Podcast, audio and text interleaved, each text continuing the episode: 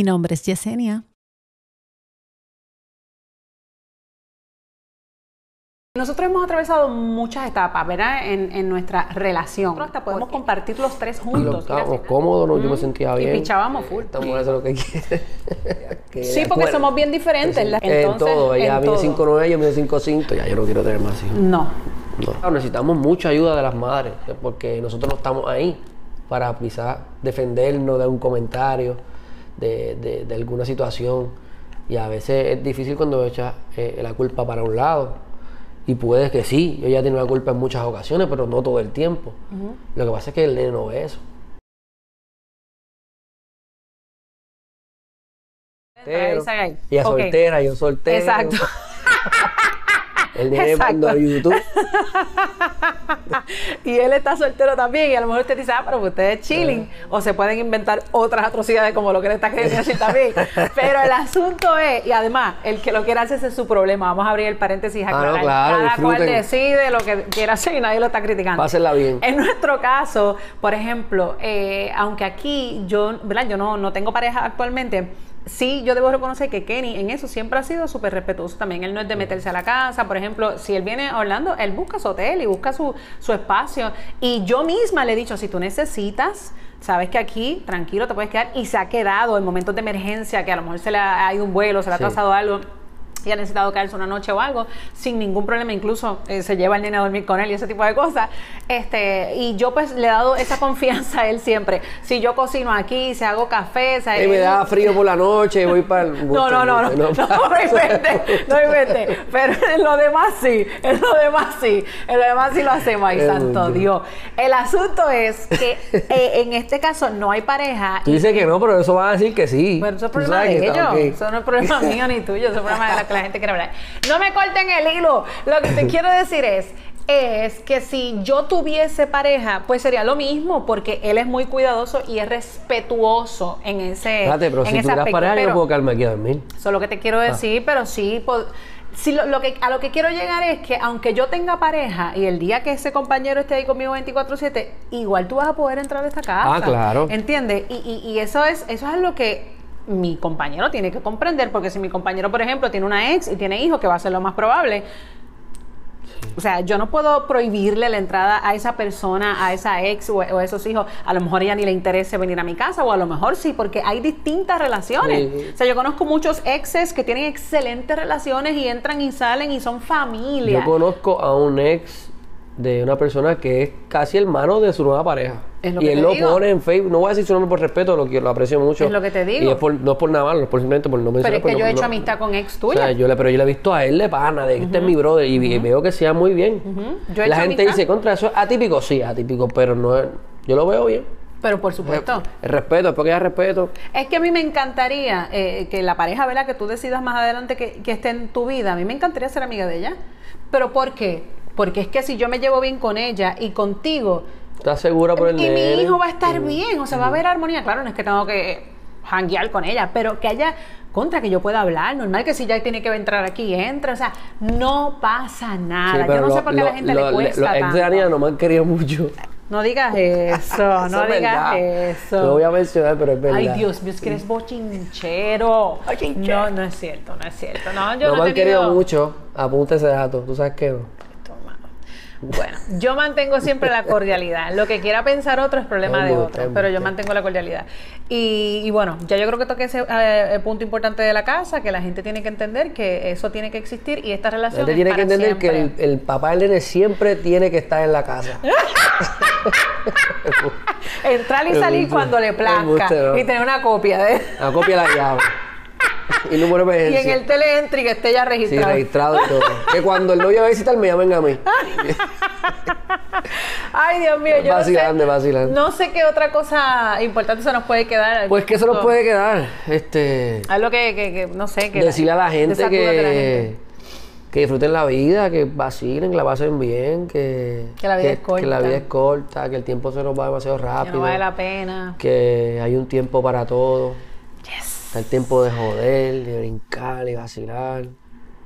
Pero hay un momento en que uno tiene que ya poner un frenillo, cogerlo Sí, con calma, porque ya los niños van creciendo, ya no eres el mismo chamaquito, te miras al espejo y dices, wow, ya yo no tengo 25. Así. Uno pierde mucho tiempo, muchas oportunidades. Pero así como pierdes oportunidades, nacen nuevas oportunidades todos los días y yo he aprendido a, a agruparlas todas y a meterle mano. Este, yo paso por muchas cosas, ¿sabes? Los niños, aunque la gente no, no lo crea, no- tener mis hijos fuera no es, no es una ventaja como la gente pueda pensar. Ah, tú no los tienes tanto tiempo, tú tienes no- la vida libre, tú, estás- tus hijos, tú tienes sí. tu vida. Y dije, a veces yo, ¿sabes? Yo extraño a mis hijos. O sea, no todo. Porque te han hecho ese comentario. O Me sea, han dicho, ah, pero tú estás chilling porque tu- tus nenes viven con tu madre. yo digo, ah, pero tú- yo le digo, usted no sabe lo que yo extraño a esos muchachitos. O sea, yo quisiera tenerlos. Y a veces no los puedo tener ni juntos y me siento responsable de, de- me siento estar responsable de eso e irresponsable de haberlo hecho de esa manera porque me hice un de cuatro hijos, uno en cada lado, que casi no se pueden ver juntos. Ya eso está ahí, ya yo no puedo cambiarlo. Mi trabajo Claro, ahora es fomentar claro. que se conozcan, pero eh, es algo que tú uno dice contra. Uno tiene que pensar mejor las cosas antes de hacerlas. Yo le doy gracias a Dios porque si no fuera por mis hijos, mi- yo creo que mi, mi situación fuera distinta. ¿Cómo tú te ves hoy? Yo, pues, ¿sabes cómo veo? Como que, ten- como que estoy comenzando de verdad ahora mismo a, a vivir. Como que ahora realmente es que estoy empezando a apreciar eh, las cosas que realmente valen, los amigos que realmente valen. Como tal lo de mi mamá, yo tengo 36 años, mi mamá fue la que me crió prácticamente sola, me dio todo. Mi mamá me vestía, me vestía a mí como si yo fuera rico desde pequeño. Que muchas cosas no, no, no cuadrábamos y que sí tenía cosas que me molestaban, pero al final del, del día mi mamá tiene 90% de razón. Y son la gente que van a estar ahí, Yesenia. Mañana te va a fallar todo el mundo. Ni siquiera yo voy a poder estar ahí. Y Yo tú te vas a mirar para el lado, ni tu país, ni nadie. Te lo digo con respeto que mitadora. Yo estoy La mujer me va a decir, tú estás equivocado, Kenny. Pues No, no, y me papi, puedo papi. equivocar. Sí, sí, papi, es como casi una madre. Pero, pero es un sentido, ¿verdad? No es un no es Sí, yo te entiendo, yo te entiendo. La, madre es otra la cosa. madre es otra cosa. Sí, ¿no? sí, sí. Y no- yo he tenido mis diferencias con mi mamá y las puedo tener, eh, las puedo eh, eh, continuar teniendo, ¿verdad? De adulta, porque somos seres humanos eh, diferentes. Pero yo entiendo lo que tú dices y mi mamá es así como tú dices. O sea, mami va a todas conmigo, mi papá igual, no importa lo que pase, todo el mundo te puede dejar arrollado, pero tus padres jamás te van a Tú dejar sabes, arrollado. yo creo que ha pasado en mi vida que me, que me ha me ha hecho confrontarme mucho conmigo mismo la muerte de mis abuelos. Eso a mí me, me drenó. O sea, eso hasta el sol de hoy es algo que yo me da emoción porque es que me choca. Perdí mis abuelos mismos años y son dos abuelos que, que me crié con ellos. No fue que tenía uno más que otro, era que yo compartía con ellos. Sí, tú tienes una relación muy, muy, muy estrecha con tus abuelos. Y, y como que eso, esa ausencia, como que, como que diantre, yo no, no sé, son golpes que te despiertan. ¿Tú hablabas mucho con ellos? Con ellos, claro, y visitar a mi abuelo, el, del- el del pueblo todos los días y el del campo también, casi todos los días. O sea, no había uno más que otro. Era el de mi mamá y de mi papá, pero era lo mismo, el mismo cariño, eran personas diferentes, relaciones diferentes, pero con el mismo amor. Y eso como que me, me, me, me movió y me, me- como que me dijo, la vida se acaba. ¿sabes? El tiempo corre. Y a lo mejor ellos se murieron a los 80 años, pero tú te puedes morir mañana. Así es. Y tienes cuatro hijos, ¿qué vas a hacer con ellos? ¿Qué les vas a dejar? ¿Qué les enseñaste? ¿Qué le, qué le dejaste en esta tierra? No solamente algo económico ni, ni, ni alguna comodidad material, pero ¿qué vieron tus hijos de ti? ¿Qué mañana pueden decir ellos cuando tú faltes? Disculpen si escuchan gritos de fondo, pero Kenito dejó la puerta abierta y está jugando Ah, sí. y pues eh, está hablando fuerte. Es import- vida, vida de padre. Sí, es importante, pues, y eso como que me ha despertado y he aprendido hasta mis amigos, o sea, he, he cambiado mucho mi carácter en ese aspecto.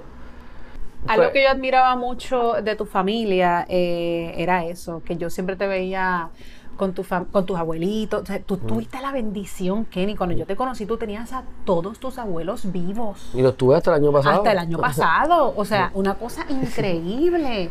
Incluso una bisabuela también. Mi ¿verdad? bisabuela murió en el 2000, ¿qué? 2013 por ahí. Sí, abuela Sara. Yo conocí a mi bisabuelo también de parte de madre. De hecho, tengo una bisabuela de parte de madre también, pero de, de parte de mi abuelo que falleció, que está viva, tiene 103 años, abuela Rosa. Ay, que tu- que tu familia suelen ser eh, longevos. O sea. Son wow. jevos, son jevos.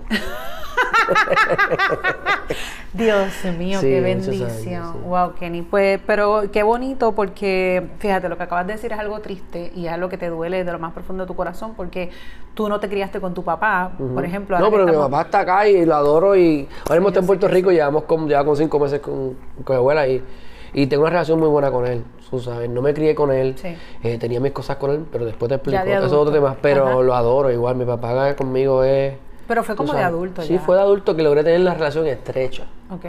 Pero ¿Y tuve una relación con mis tíos desde pequeño, Sí, tío Rafi. Francis, ellos siempre estuvieron conmigo. Con So, yo siempre estuve en esa familia porque ellos se encargaron de, de tenerme con ellos. Qué importante es eso. Pero mi papá es mi pana, yo lo, yo lo, o sea, discutimos mucho. Este, hubo un tiempo hablando de eso donde sí me dolió un poquito la ausencia de él porque obviamente uno pichea cuando está joven, pero sí te duele Claro. que no estuviera, pero uno no sabe las razones ni nada. Él no es una mala persona, él no es un tipo de la calle, él no es un... Situaciones que yo desconozco y que no voy a cuestionar ahora porque yo, yo puedo quizás ponerme en sus zapatos, de alguna manera u otra. No justificándolo, claro está. Sí. Pero una relación buena con él, este, le doy gracias a Dios por su vida, mi papá, Amén. lo tengo vivo. Este, el tiempo no se pierde, ¿sabes? Por eso que, que tú no tienes siempre un break. Uno siempre tiene como, sigue para adelante. Sí, pero lo que tú estás diciendo es un buen ejemplo de, de perdonar. Sí. De cuando ya uno es adulto y es papá, como es tu caso, Claro. De, de abrir el corazón y decir, wow, que mucho tiempo se perdió, que muchas cosas, a lo mejor yo le diría, papi, ¿por qué? ¿Por qué? ¿Por qué? Ajá. ¿Por qué? ¿Por qué? Pero tú te pones en el lugar de él y dices, yo también he cometido mis errores, este, y pues no me gustaría que mis hijos me juzgaran. Ese ya tú lo ves diferente Claro. a él. O Porque uno no sabe realmente. Exactamente lo que tu papá vivió, las cosas que No carga, lo- la- las situaciones que él está que atravesó en, en su momento. Y me encanta que te emociones porque No, eso no, es sí, parte sí. de la madurez también. Eso es parte del proceso de evolución como los seres humanos. Claro. Eh, y yo creo que el- la comunicación que tenemos tú y yo, que era el tema principal eh, de, de este, de esta conversación, eh, tiene mucho que ver con ese proceso que tú has Claro. vivido. Porque cuando nosotros empezamos a internalizar nuestros issues, nuestras situaciones, y empezamos a sanar y empezamos a, a romper esas estupideces, y a decir lo que tú dijiste de tu papá, mira, no importa, papi hizo esto, Claro. lo otro, pero vamos para adelante, yo lo perdono, no sé qué, no quiero que mis hijos me vean así, yo también pienso en mis hijos. No, y él es bien cariñoso con los nenes. Él ve a los nenes, ¿sabes? Y está haciendo su parte ahora. Por eso digo, le gracias a Dios que por lo menos tuve el break de. de- tengo el break de, de estar con él. Porque malo es no tenerlo, ni hablar con él, ni poder decirle, mira, tenía esto. ya, él, ya él está normal, tenemos una relación normal de padre a hijo.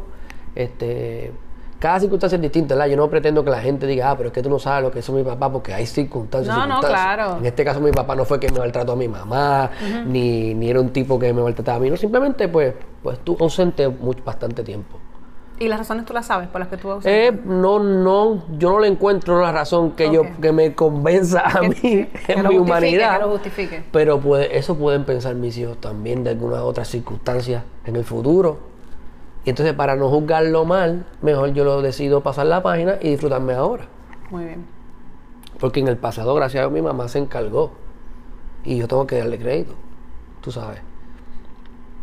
También aprendí a, a las amistades. Yo soy un tipo que yo a mis panas yo le doy todo. Yo no sé si eso, yo creo que eso es hasta malo. Sí, pero tú eres, tú eres muy Pero buen yo amigo. soy bien dado con mis panas. con- yo, yo peleo con mis panas. Yo no tengo un no para ellos. Si yo tengo, ellos tienen. Y así soy con mi familia. Tú puedes poder preguntarle a toda mi familia cómo soy yo. ¿Qué necesitas? en- Teniendo o- no y no teniendo. Y tú me conoces a mí con eso. Pero he dado cuenta también que uno tiene que cuidar a quién uno le, le da el tiempo de calidad. Con quién uno desperdicia tiempo de calidad. Con quién tú repartes ese tiempo tan valioso con gente. Y no es que no, no es que sean malos, es que la gente tiene prioridades. Y entonces tú tienes que poner en prioridad a la gente que verdaderamente es prioridad, que tiene que ser prioridad. Y yo amo a mis amigos, no estoy diciendo nada específico. Los que tengo ahora los amo y los adoro y son incondicionales. Sí, pero hay gente que Pero de la han vida de pasado por sí, la vida de uno sí. que yo he dicho contra. Yo creo que yo era un poquito más que esto. Exacto. Pero es cuestión de crecer y entender que el mundo no es como uno lo ve. Ujú. Pero eso, no- eso ayuda a uno también a entender que uno no todo el tiempo también o tampoco tiene razón. A veces uno piensa que se sabe todo también. Entonces, por eso mismo es como tú piensas que esto está mal, para ellos tú estás mal. Y no es que quizás él tiene razón o tú no. Es que, la, como dice el dicho, este dicho viejo, cada cabeza es un, Es un mundo. Y tú no puedes meterte en la cabeza de nadie y decirle estas cosas son así. De hecho, mi papá me decía el otro día, te pasa discutiendo conmigo, debatimos, debatimos por todo. Él le gusta, él le gusta joderme. él le gusta joderme por todo. Si yo voy a este equipo, él va al otro. Es por joderme, pero es la química. Ah. Y yo le digo, no, pero, dice, pero eso es lo que tú piensas. Eso es tu pensar. Mi pensar es este y este es mi pensar. Yo voy a pensar de esta manera y ya, y tú no Sí, puedes sí, cambiar sí, mi sí. pensar. Es verdad, es verdad. Y es verdad. Y él tiene razón. Y así, entonces tú dices, bueno, estés bien o mal. Ajá. Y él me dice, pero es que estoy mal para ti. para mí yo estoy bien. Sí, sí, está brutal. es está bien brutal. complicado. Es bien complicado. Yo creo que uno, y así tú te evitas muchos problemas, cuando tú Sí. entiendes que cada cual, como, bueno, como me pasa a mí contigo, que a veces te digo cosas y tú me has dicho, Ah, no, sí. no voy a cambiar, pero, pero dime, dime. o sea, entonces cada cual tiene que entender que, pues mira, esta es mi, per- mi perspectiva, así yo veo las cosas, pues entonces déjame manejar lo mío como yo lo manejaría y que cada cual maneje lo suyo como debe. Algo que yo aprendí y que tiene que ver con, el, con el, en la cuestión de, de- de los padres es que cuando yo te daba al nene cuando el nene era más chiquito, yo pretendía darte una lista de cosas para que tú hicieras de la manera que yo lo hacía. Y llamaba cada 10 minutos. Sí, sí. Y era dando instrucciones, dando instrucciones. Y yo tuve una conversación con un muy buen amigo que es excelente papá. Y un día ese amigo me dijo unas palabras tan ciertas y me dijo, Daniela, es que tú no puedes pretender que cuando el niño se vaya con papá haga exactamente lo que hace contigo. Exacto. Cuando se va con papá, se rige por, por el movimiento Exacto. de papá, cómo papá maneja su vida, las cosas que papá quiere hacer Claro. con él. Y lo que tú haces con Kenito es lo que tú haces con Kenito. Y yo caí en tiempo. Yo dije, Dios mío, pero es que este tipo tiene razón. O sea, como yo pretendo que Kenny haga exactamente lo que yo hago. Claro. Oye, yo- sí llamaba cada media hora. Sí. ¿Cómo está el nene? ¿Qué Sí, hace? sí, yo decía, yo decía, no contestaba, pero Dios mío. no es que el momento mismo- en que. Ya, Te volvía loco, está te volvía bien, loco, te volvía está loco. bien. Si Te no le voy a decir, verá, vente conmigo para acá. Sí, sí, lo sí. cuida. No, y no es- eso no está bien, no es correcto. Y no es que ahora yo no le diga una que otra cosa, No, claro. pero obviamente he soltado un montón. Eh, y nada, a lo mejor le doy un reminder. Pero el Mira, proceso, nene. el proceso, es el proceso. Exacto, y como yo estoy con el nene todo el tiempo, pues cuando no está es como que digo, ay, habrá hecho esto, habrá hecho lo otro. Y puede que le dé un reminder, pero jamás en la vida, como, como lo hice en un momento dado, yo reconozco que estuvo Superman.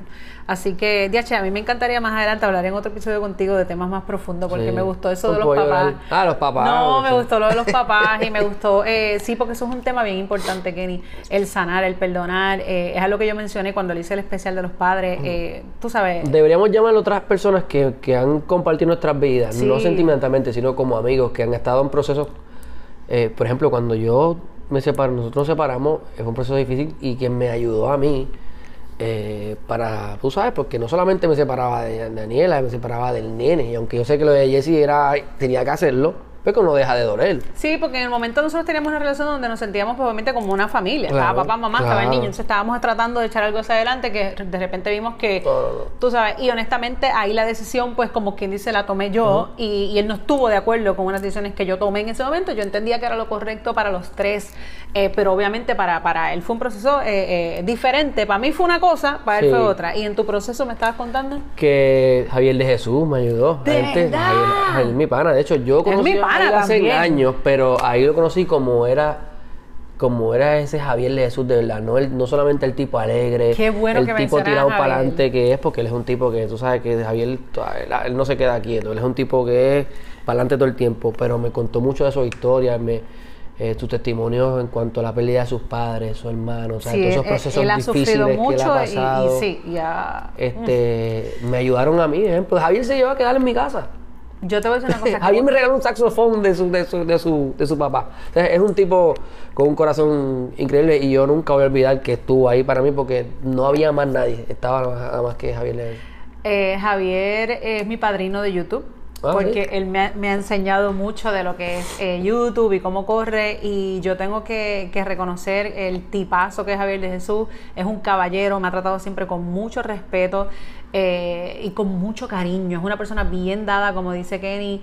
Eh, es un tipo que está ahí, mano, es un amigo que, que tú le preguntas y él, ah, ¿qué pasó? No, no, cuando tú, lo que tú necesites, ta, ta, ta, yo estoy muy ocupado, pero dime esto, ¿qué tal? y tú le dejas un voice, Sí. si no puede ahora, te dice mañana, pero siempre busca la manera de ayudarte. Incluso el segundo episodio que yo publiqué aquí fue con él y, y yo le agradezco en el alma porque obviamente mucha gente que lo sigue a él empezó a verme aquí gracias a él, porque obviamente él, él es uno de los duros de YouTube eh, y se mueve y es un trabajador.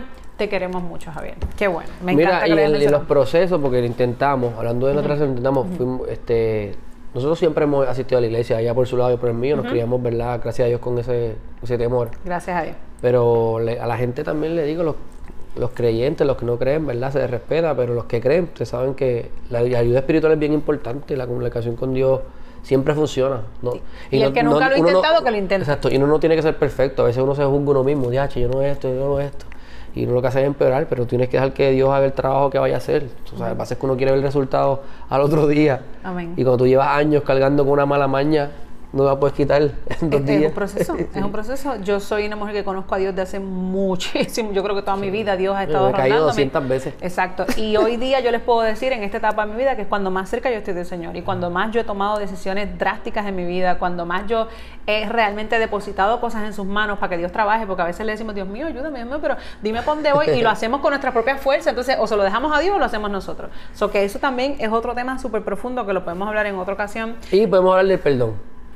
Dios mío, pero que muchos temas han salido aquí, más rayo falta, qué bueno, me gusta, perdón, me gusta. perdón, porque, porque ciertamente tú tuviste que perdonar muchas cosas mías, yo tuve que perdonar muchas cosas tuyas. Dale, vamos a hablar del perdón en el próximo episodio próximo que lo grabaremos en. Puerto Rico. En Puerto Rico. Pero vamos a llamar gente que estuvo con nosotros. Ok, ok. Y no hablemos de no solamente porque nosotros, sino para que la gente conozca historias de otras personas. Dale. Porque no sabemos cuándo, pero en algún momento, Sí, en algún momento. lo grabaremos. Pero todo bien Pero- chévere. Lo importante es que estamos hoy, el día hoy, el día de vivir hoy, lo que hicimos ayer Amén. ya pasó la página. Hoy tenemos todavía un par de horas antes que se acabe el día para hacer lo mejor que podamos. Mañana tenemos otra oportunidad y así. Cada día es nuevo. La vida se pone más difícil, pero va a depender de, de tu entusiasmo y de tu manera de verla, porque si del cielo te cae limón, aprende a hacer limonada. Ese, es el- ese ese es el lema de- del Full, podcast. Tienes full. que tirar para adelante con lo que hay. Así es, hay que apre- aprender a Y el que crea que es fácil, pues que se quede, que se quede quieto. Pero yo mi meta es progresar, seguir adelante. Sí, porque hay gente que dice, no, yo estoy bien aquí, ah, pues está bien. ¿Eh? Quédate ahí. Quédate ahí. Pero si tú quieres progresar en todos tus aspectos en- como, como ser humano, como profesional, tienes que mover el fundillo, como dice Duca. Eso es así, me gustó muchas veces. Gracias por conversar conmigo este ratito y, y lo vamos a repetir y vamos a tocar otros temas como tú bien dijiste. Eh, nada, lo estamos cortando realmente porque tenemos otras cosas que hacer y porque tampoco me gusta que sea muy extenso, ¿verdad? Para que usted pues, lo, lo pueda escuchar y lo pueda ver con calmita, pero nada, a usted sí, yo sé que cuando uno le gusta algo uno lo escucha y lo ve hasta el final, así que esperamos que lo hayan disfrutado, nos vamos a juntar en una próxima ocasión, esperamos que esta conversación entre Kenny y esta servidora haya sido de bendición para algunos padres o para todos los padres que nos estén viendo eh, o cualquier persona que necesite entender que la vida es efímera, que la vida es corta, que hay que perdonar, que hay que sanar, que por los hijos uno hace lo que sea, que los hijos merecen ser felices, estar estables emocionalmente y que vale la pena mordernos la lengua, aguantarnos de decir estupideces o de hacer cosas que a nosotros nos llenan nuestro ego, pero a ellos los lastiman. Así que es importante pensar en nuestros hijos primero. Hasta aquí este episodio de Mi Nombre es Yesenia. Será hasta la próxima. Los queremos muchas veces. Ken White en la casa. Sígalo también por todas Kenny las redes sociales. Stay O, Ken o- o mejor, los, los- Stay Ken White. Stay Ken White. Mejor dicho, los seguidores de él, echen para acá porque este tiene más seguidores que yo. Sí. Así que vengan y, y júntense con nosotros que más adelante vamos a volver a conversar. A co- conversar, debo decir. ¿Y cómo es que se cierra esto? Stay que. Steak and White.